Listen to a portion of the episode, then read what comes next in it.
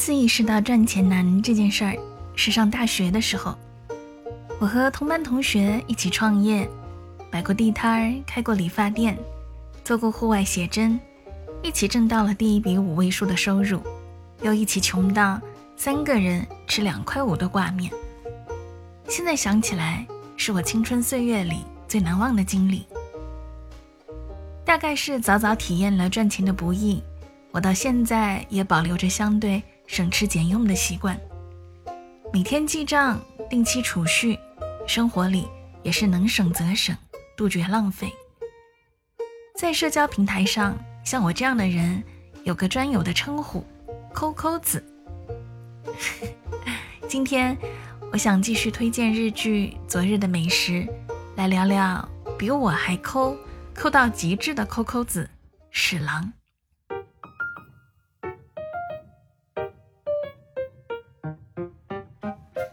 长相帅气，在律所上班。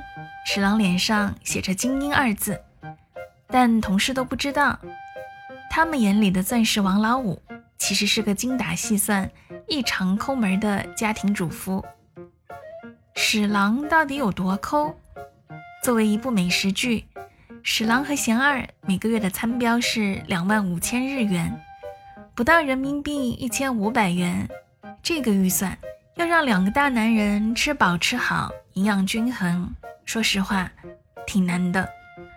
为了不超支，史郎每天记账，就算是一日元的小钱也谨慎对待。对他来说，下班后最高兴的事情不是高级餐厅，而是。门口超市大打折，有便宜的青菜和牛奶。走进超市，他如同走进自己的主战场，总能在眼花缭乱的标签里找到最便宜的那一个。舞茸一パック七十八円、カブ一束百円、ごぼうも百円か。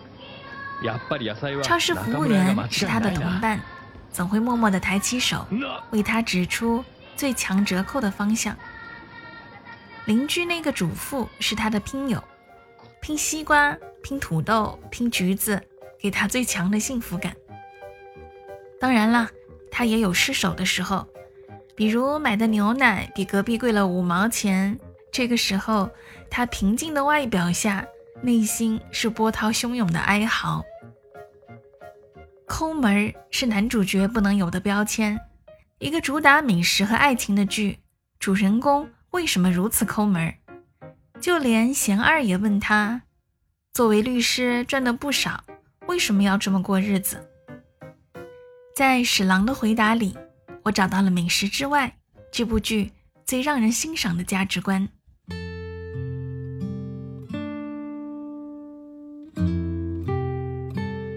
在崇尚把生命奉献给公司的日本。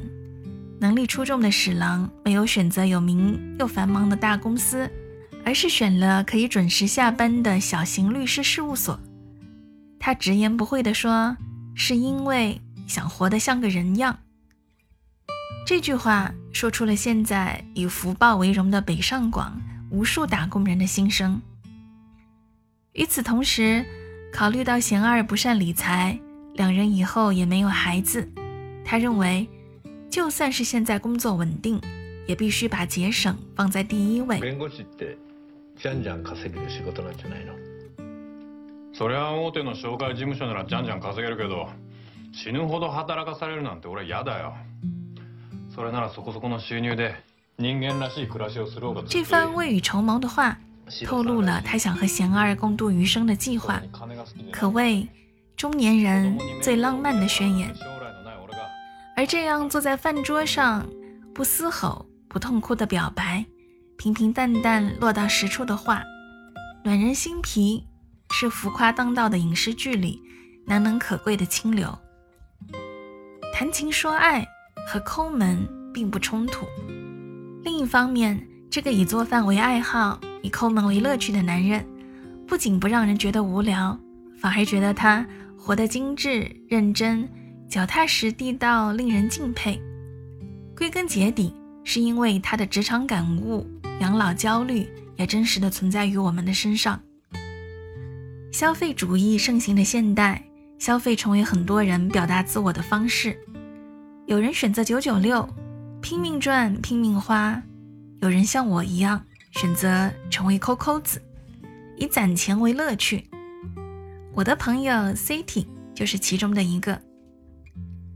在上海工作多年的他，曾经爱吃、爱玩、爱买，信奉赚钱就是拿来花的。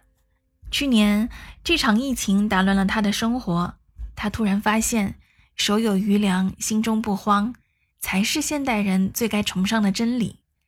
于是从记账开始，他一步步走上了抠抠子的道路。他告诉我。抠门不等于吃苦，也不是亏待自己，而是换种方式对待金钱，把它们花在更值得的地方。比如周六日不再依赖外卖，而是花更少的钱买放心的原料，自己做个一菜一汤。发下的奖金不用来买落灰的包包，而是放进稳定的理财。抠不是目标。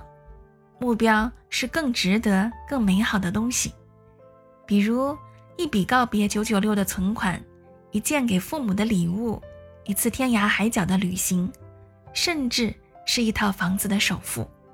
聊起史郎和这部日剧时，我想起几年前看过的一本书，名叫《像我这样笨拙的生活》，数十篇杂谈，说的是如何在崇尚快速和圆滑的时代里。慢慢的生活，我们对待食物和金钱的态度，就是我们对待生活的态度。剧里精打细算的史郎买了十四万的情侣戒指，不贵，但他很开心。后来他收到贤二的礼物，一把三万日元的雨伞，很贵，他心疼之余，同样也很开心。所以啊，美味不等于昂贵。幸福人生也不建立在肆无忌惮的消费上。看完昨日的美食，也许你会和我一样，尝试一下抠抠的生活。你会发现，简约也可以丰盛，克制是更大的自由。